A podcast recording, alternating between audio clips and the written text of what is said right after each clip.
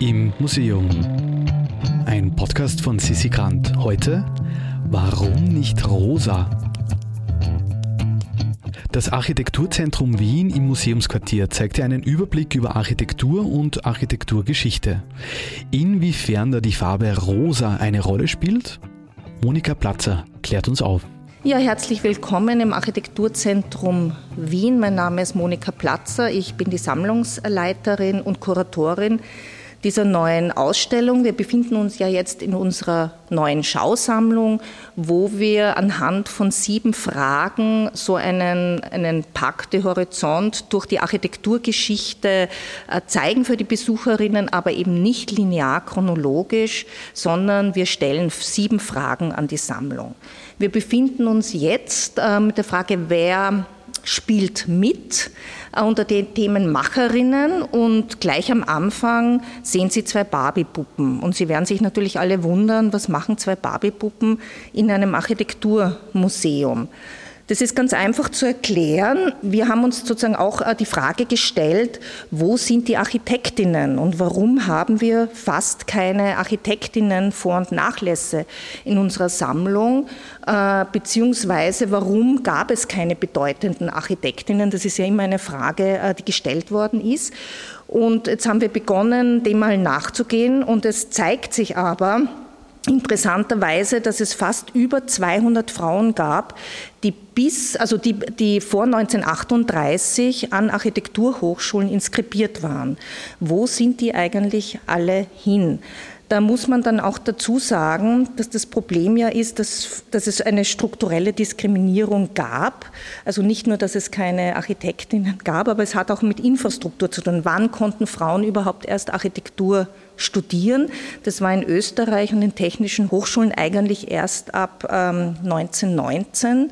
Nur in der Kunstgewerbeschule konnte man gleich von Beginn an äh, studieren, aber da waren die Frauen dann hauptsächlich mit Innengestaltung, äh, Stickereien, äh, also wie man auch so von den Bauhausfrauen kennt, an diesen eher Randgebieten beschäftigt.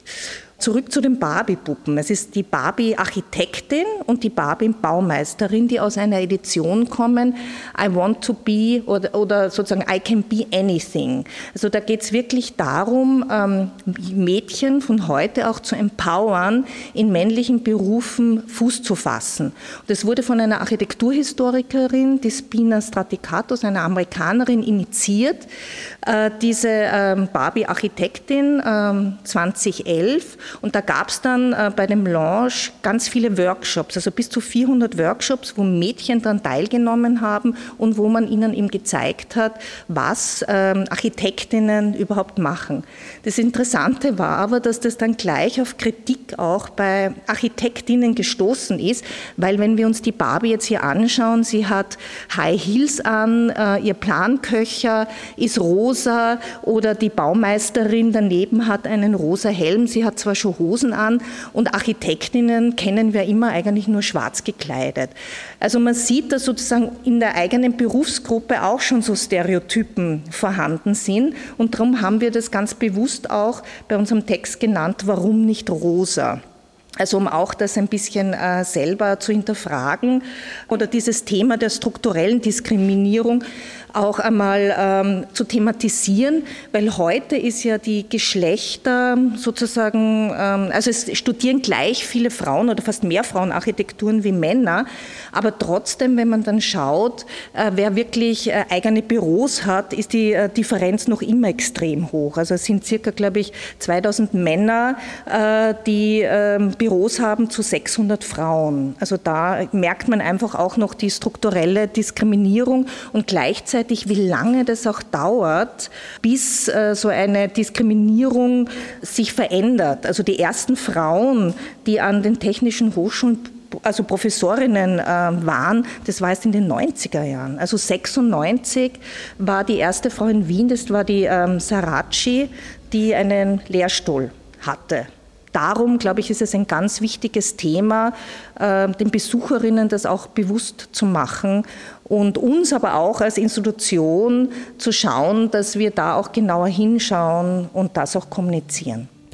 Die erste Architekturprofessur für eine Frau wurde also erst in den 1990er Jahren vergeben. Und das, obwohl es schon vor 1938 über 200 Frauen gab, die Architektur studiert haben. Wir wollen jetzt keine Professur von euch, sondern ein Like in der Podcasting-App eures Vertrauens. Denn wenn ihr uns dort positiv bewertet, dann hilft das, diesen Podcast bekannter zu machen. Danke und auf Wiedersehen. Im Museum ist ein Podcast von Sissi Grant. Musik Petra Schrenzer, Artwork Nuschka Wolf.